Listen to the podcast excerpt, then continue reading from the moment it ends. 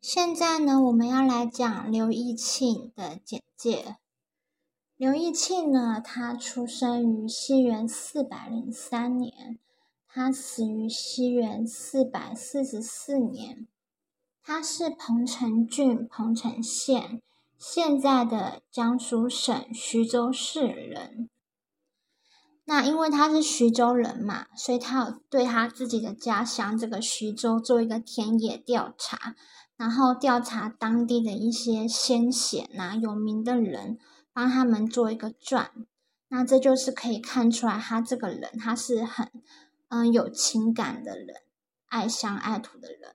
其实像我们现在的地方志啊，他这个也算是一个地方志的一个书写，他为人物做一个志这样子。徐州先贤传，因为他是徐州人的原，他是刘宋的宗室。他是长沙王刘道廉之子，宋武帝刘裕的侄子。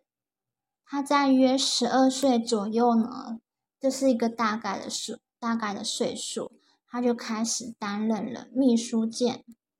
这个秘书监这个职位，他是掌管国家的图书啊、著作啊。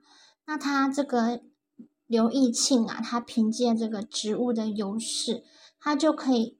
很多年，很多年就沉浸在这个书香的环境中，博览群书。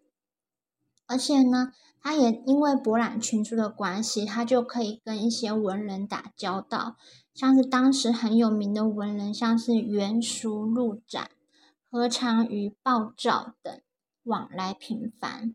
那这也为他之后的名山之业打好了基础。他十三岁的时候。被封为南郡公。在义熙八年（西元四百一十二年）的时候，刘裕的弟弟刘道归去世了。那后来呢？刘裕篡晋建宋以后呢，就追赠他的弟弟刘道归为大司马，而且还追封这个刘道归为临川王。所以呢，刘道归他是死掉之后才被封为临川王的。那刘裕觉得这样对待他弟弟还不够呢，又因为刘义庆啊，他从小就得到刘裕的赞赏。刘裕呢，他称呼刘义庆为“此吾家丰城也”。为什么是丰城呢？就是丰城啊，是干将莫邪两把宝剑的产地，因此呢，他就比喻刘义庆为中世中青年的才俊。吴家封城就是刘宋的青年才俊这样子。后来呢，就是刘裕啊，他又将宗室中最优秀的刘义庆过继给叔父刘道归为儿子，因此刘义庆他才袭封临川王这个爵位。在元嘉八年（西元四百三十一年）的时候。二十九岁的刘义庆，他那个时候发现了太白星星变，他担心有灾祸降临。因为呢，在那个时候其实是一个皇权就是有争夺的一个状态，他不想要卷入这个纷争。像当时他的堂弟宋文帝，还有刘义康的主相之争。刘义康呢，就是彭城王嘛，就是。那个有个偶像剧，就是有彭城王的，就是李沁主演的那个偶像剧，大家有兴趣可以去查一下。就是当时呢，就是因为堂弟宋文帝他的身体状态比较不好，所以刘义康他就担任这个那个录相，就是入朝为相，掌管这个政治的事情。那所以就是有一些人就推崇刘义康啊。就导导致有一些王权的这些争斗啊，那刘义庆发现这样子的状况之下，加上他自己本身的名望也很好，也很优秀，所以他就请求外调，以避免这样的祸端发生。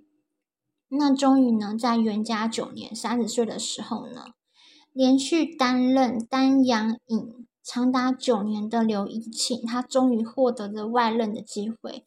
他获得很多外任的机会，但是在众多外任中，以荆州刺史八年的政绩最为人称道。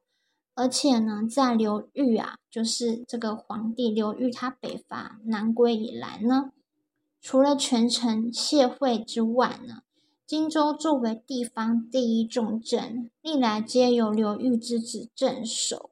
身为一般宗师的刘义庆，他是因为他的才能特别的出众，才能够担任这个很重要的职位。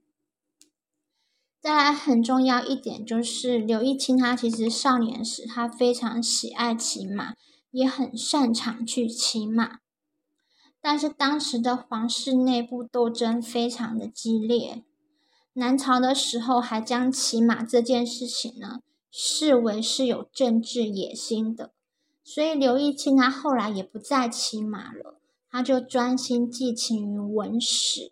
就是专心致力于写作这上面，他招募文士编纂图书，最有名的一本书就是《世说新语》。